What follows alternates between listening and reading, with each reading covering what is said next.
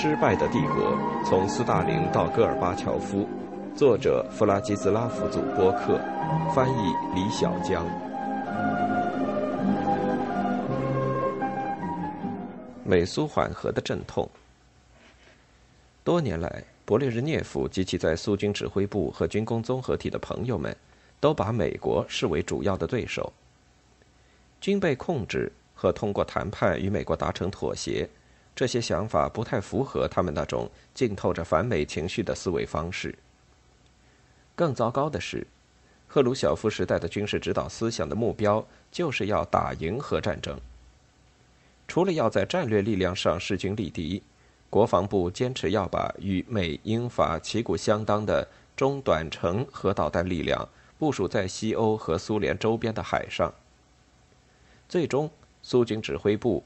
以与美军指挥部几乎同样的方式，要求保留完全的自由，继续进行军备竞赛。少数外交官逐渐意识到，要在核战争中取胜是不可能的，所以目标应该放在基于相互信任和通过谈判形成的军事上。但苏联军方对于这些人的想法依然表示怀疑。国防部部长格列奇科在政治局的一次会议上声称，限制战略武器条约代表团团长弗拉基米尔谢苗诺夫当时是屈服于美国人的压力。起初，勃列日涅夫对于这些外交官也不是特别的支持。在一九六九年十月赫尔辛基的谈判开始之前，当他给限制战略武器条约代表团下达指令的时候，他严令他们不准泄露军事秘密。他警告他们说：“克格勃就在他们身边。”一九六九年二月，在华盛顿与莫斯科之间建立的秘密渠道，有几个月都没有产出什么结果。苏联给白宫的每一份电报都必须经过繁琐的程序，得到政治局的集体同意。尼克松的意图在莫斯科受到猜忌和强烈的怀疑，多年来。苏联的各位领导人只知道他是个死硬的反共分子，并对他的当选做了最坏的打算。在优先考虑的问题上存在的尖锐分歧，对于苏美关系也不利。政治局认为双边的军控谈判是头等大事，而尼克松惦记的却是越南，而且他把所有的军控议题都与自己的这样一个要求捆绑在一起。克里姆林宫要向河内施压，以结束越南战争。克里姆林宫没有人愿意那样做。当尼克松建议举行峰会的时候，揣摩到领导层心思的外交部部长格罗米科，在政治局会议的发言中反对草率的与美国总统会晤。他坚持要求要把峰会与成功签订有关西柏林问题的各项协议联系在一起。政治局表示赞成。尼克松的建议被搁在一边，数月之后才做出了答复。勃列日涅夫本人直到1971年才对秘密渠道的沟通表现出强烈的兴趣。不过到这一年的夏天，他表示愿意与尼克松会晤，甚至访问美国。之所以出现这一变化，原因有几个方面。首先是由于在1971年3至4月的苏共代表大会之后。以及在成功会晤了巴尔和勃兰特之后，勃列日涅夫变得越来越有自信了。其次是突然宣布的尼克松即将访华的消息。中苏边境冲突最终使华盛顿的政策制定者们确信，两个共产主义巨人合力支持北越这种事是异想天开的。尼克松及其国家安全顾问亨利基辛格开始了他们的三角外交。想要同时与北京和莫斯科建立友好关系，从此格罗米克的拖延战术就行不通了。最终的推动力很快就出现了。一九七一年八月五日，勃列日涅夫收到尼克松给他个人的第一封信。直到当时为止，秘密渠道通信的苏联官方收信人都是柯西金。总统恳请勃列日涅夫成为他谈论重大议题的伙伴。总书记立即回信，建议于1972年5至6月在莫斯科举行苏美峰会。多布雷宁接到莫斯科的指示，从现在起，勃列日涅夫将亲自监督峰会的筹备工作。就像对新东方政策一样，这位总书记只有在看到取得突破的合理前景的时候，才会决定把自己的政治资本投入到与尼克松的关系之中。不过，通往莫斯科峰会的最后几英里却并非坦途。第一个爆发的危机是勃兰特面临西德联邦议院的不信任投票，从而有可能妨碍苏联与西德之间条约的通过。那样一来，苏联外交和勃列日涅夫的处境就会极为尴尬，苏德友好的成果会被搁置，或者更早会被逆转。勃列日涅夫请求白宫干预西德政局，帮助伯兰特渡过难关。克格勃甚至一度考虑贿赂联邦议员的某些议员。一九七二年四月二十六日，伯兰特以两票的微弱优势赢得了信任投票。五月十七日，西德联邦议院批准了莫斯科条约，这使得勃列日涅夫在莫斯科与尼克松谈判时占据了政治和心理上的有利位置。接着，在南亚出现的新情况。对即将开始的苏美对话提出了最为严峻的考验。一九七一年十一月，就在苏联刚刚与印度签署了苏印和平友好合作条约三个月之后，巴基斯坦与印度爆发了战争。苏联领导层遵照条约的规定，提供了大量武器装备。勃列日涅夫的助手后来回忆说，那样做主要是出于地缘政治的考虑，是为了平衡尼克松与中国的建交。但接下来发生的一切完全出乎两个超级大国领导层的意料。有条约和武器物资撑腰的印度总理英迪拉·甘地批准印军入侵当时还属于东巴基斯坦的孟加拉，以援助该地区的分离主义分子。此后，巴基斯坦人又袭击了印度的机场。尽管巴基斯坦军队很快便输掉了东部的战争，但战火仍有可能蔓延到克什米尔。那是两国间主要的争议地区。印巴战争让尼克松和基辛格的情绪简直要失控了，他们将其视为苏联的阴谋，目的是破坏美国三角外交的整个计划，特别是美国利用中国及其盟友巴基斯坦牵制苏联的企图。他们要求勃列日涅夫保证印度不会进攻西巴基斯坦。尼克松似乎准备把将要在莫斯科举行的峰会与苏联人在这件事上的表现联系在一起。他还把美国海军派往孟加拉湾。包括多布雷宁在内的苏联人不明白白宫为什么要支持巴基斯坦而反对印度，因为他们相信战争是巴基斯坦挑起的。勃列日涅夫起初也莫名其妙，但很快就勃然大怒。他在自己的小圈子里甚至提出。要把原子弹的秘密交给印度。幕僚们竭力打消了他的这个想法。几年后，当亚历山德罗夫·阿根托夫向勃列日涅夫提起此事的时候，他还是余怒未消，对美国人的行为极为不满。但是，峰会的最大障碍仍然是越南战争。一九七二年春，河内在越南南方发动了新的攻势。而他们这样做的时候，甚至都没想到要与莫斯科商量一下。四月，美国空军恢复了对北越的轰炸，并误炸了四艘苏联商船，造成几名水手身亡。五月初，尼克松下令对河内实施更为野蛮的轰炸，并在海防港布雷。柯西金、波德戈尔内、谢列斯特以及政治局的其他成员都认为，由于轰炸及其给苏联造成的人员伤亡。应该取消与尼克松的峰会。勃列日涅夫动摇了，他的助手回忆说：“华盛顿的挑衅让他感到震惊和愤怒。尼克松是想维护自己在美国公众眼中的威望，但这跟勃列日涅夫没有什么关系。他只是觉得苏美会晤这件让他投入了那么多精力和时间的事情，现在成了一场赌博，而且尼克松是在把他往绝路上逼。”但是勃列日涅夫本人对于峰会的兴趣，还是让他控制住了情绪，而且他还恳请自己的同事保持克制，要让河内的军事行动半道上停下来，显然是不可能的。因此，勃列日涅夫和格罗米科就尽力在基辛格与河内的代表之间斡旋。他们还很快达成一致，基辛格秘密访问莫斯科，商讨解决问题的办法。尼克松的国家安全顾问于四月二十一至二十二日访问了莫斯科。基辛格非但没有在越南问题上向这位苏联领导人施压，而且还尽力与勃列日涅夫建立起友好关系。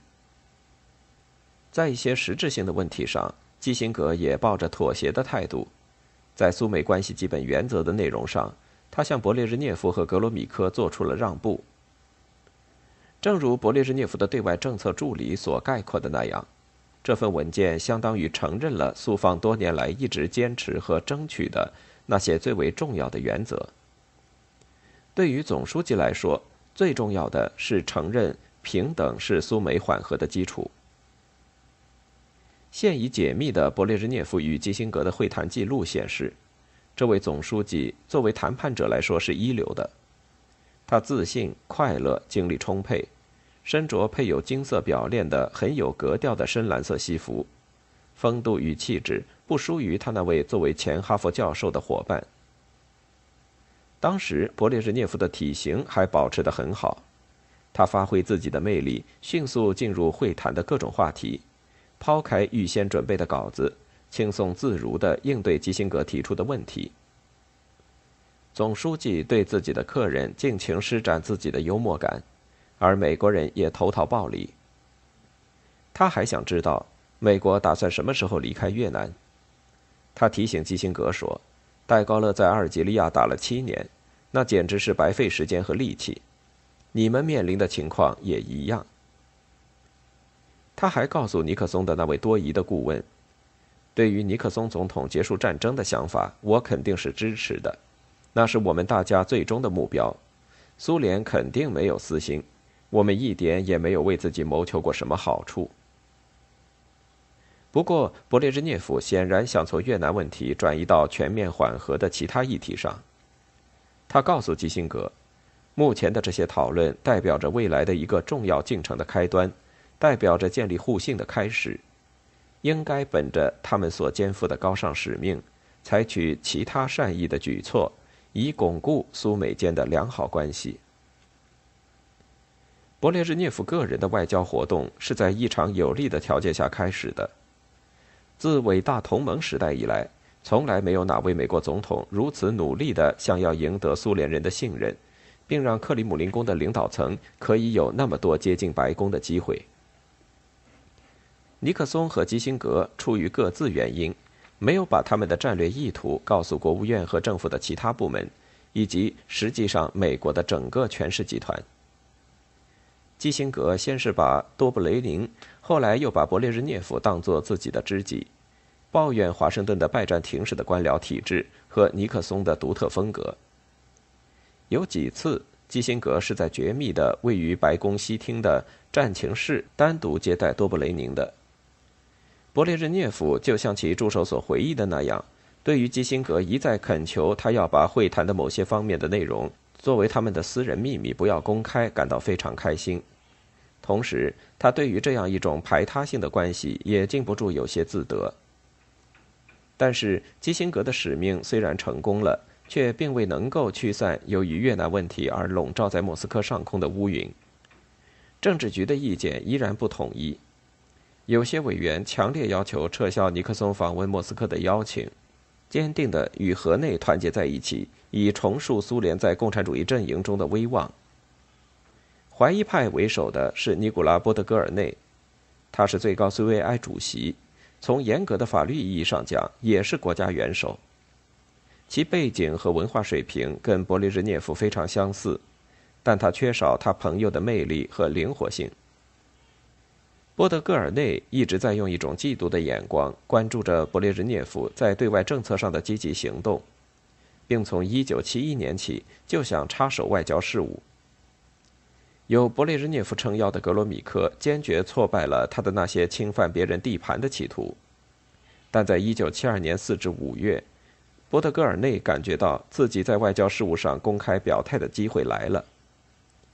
他的潜在盟友是乌克兰党的领导人彼得谢列斯特，一个对以阶级为基础的对外政策怀有虔诚信仰的人，也是一个暗中批评勃列日涅夫领导能力的人。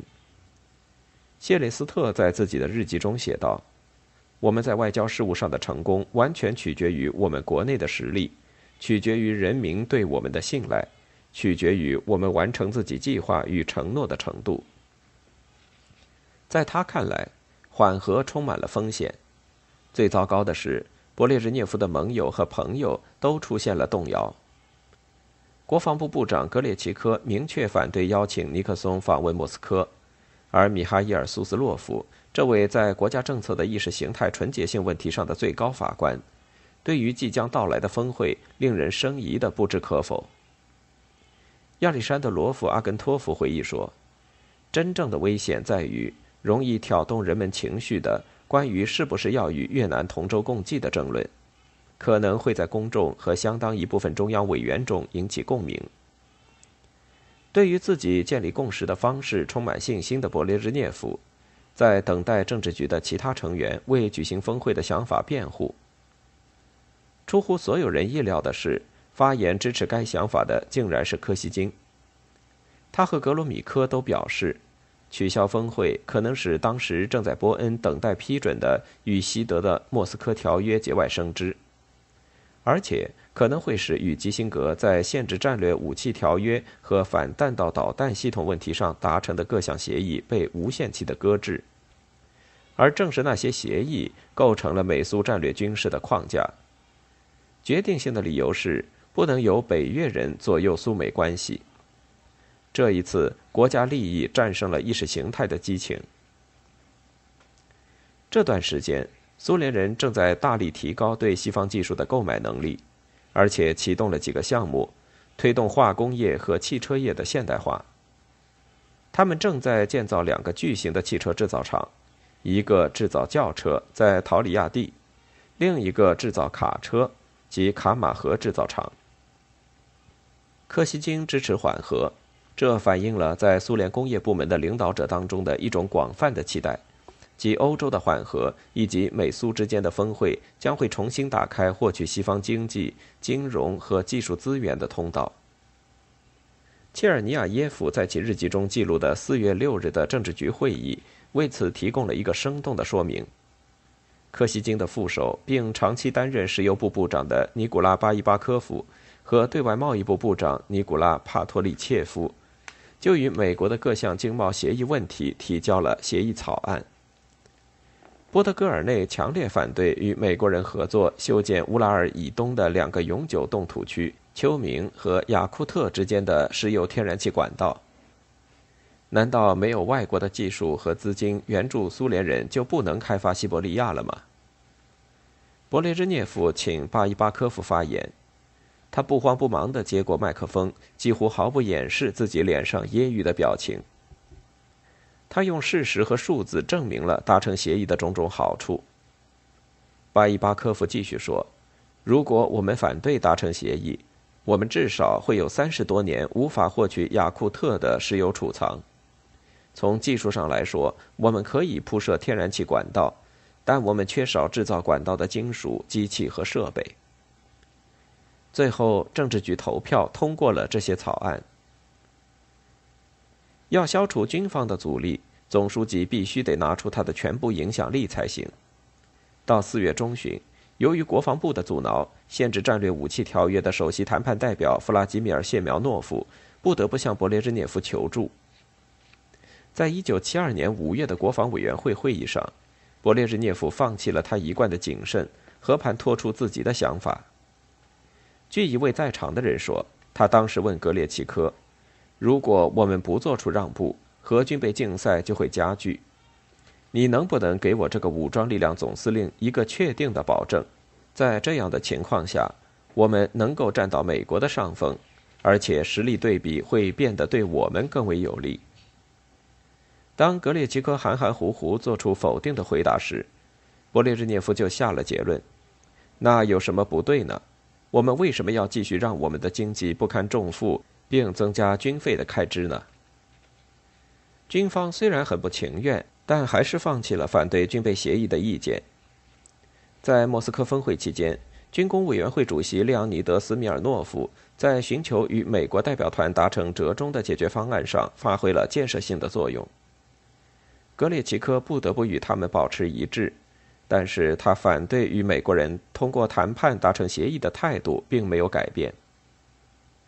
勃列日涅夫还决定召开一次秘密的中央全会，呼吁人们支持他与尼克松会晤的决定。对于勃列日涅夫来说，全会之前和全会期间的那几天，距离尼克松访问不到一周，也许是从捷克斯洛伐克危机以来最紧张的时候。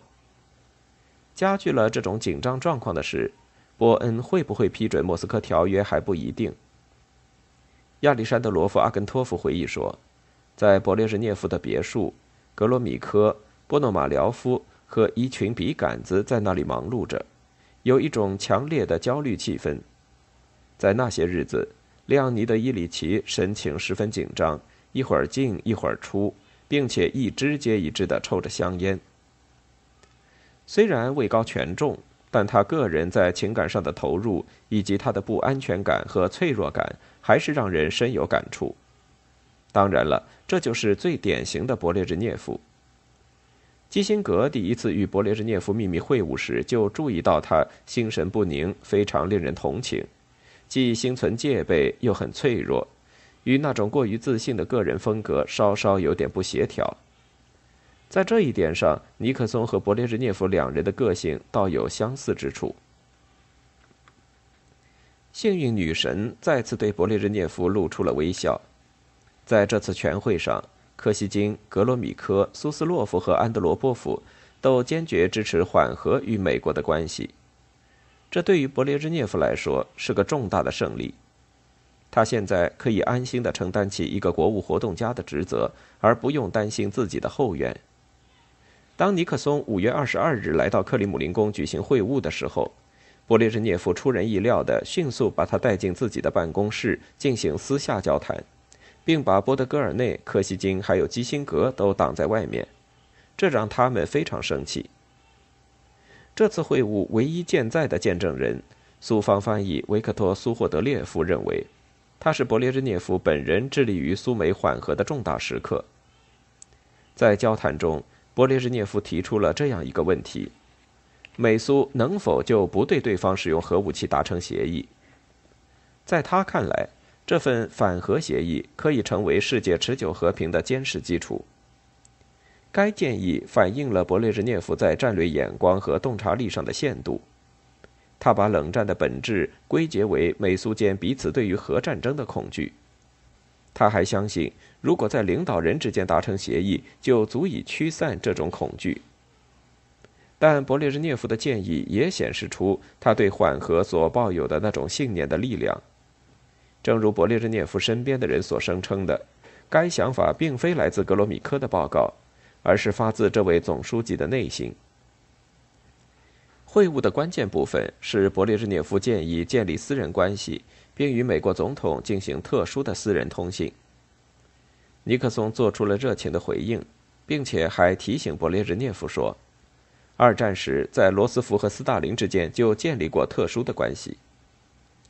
对勃列日涅夫而言，这样做是背着政治局的，感受要比实质更有意义。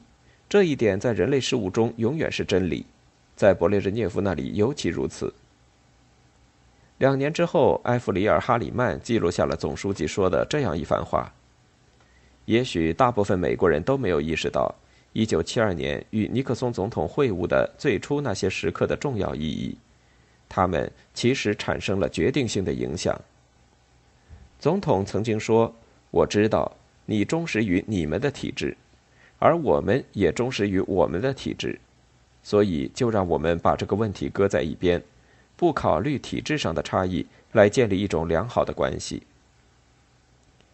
勃列日涅夫说：“他已经向总统伸出了自己的友谊之手。”并且在不干涉对方内部事务和两国都赞成和平共处上达成了一致，在此基础上还达成了一整套政治经济协议。据苏霍德列夫说，同样的话，勃列日涅夫在他的小圈子里也说过多次。他印象较深的是，美国总统当时准备把所有战略利益和细节都搁在一边，只谈怎么样改善苏美关系。美国总统的友谊大大提高了勃列日涅夫在自己同事和对手当中的地位，可以说达到了以前只有斯大林达到过的历史高度。缓和成了勃列日涅夫个人的事业，而他也打算把它继续进行下去。